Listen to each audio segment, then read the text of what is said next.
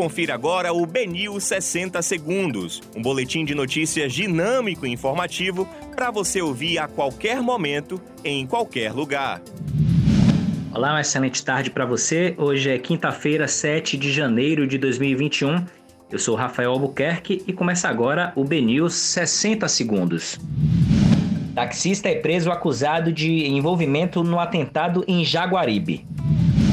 Luan Santana é flagrado fazendo festinhas com convidadas em suíte de luxo na Bahia. Rui Costa diz que Bahia está pronta para vacinação e que imunização pode começar em até 30 dias. Médico é preso transportando maconha e rachixe em Itapuã. Em novo ataque à imprensa, Bolsonaro chama Bonner de sem vergonha. Presidente do PT na Bahia reconhece Denise como ativo político importante e não descarta tê-la na briga pela Assembleia Legislativa.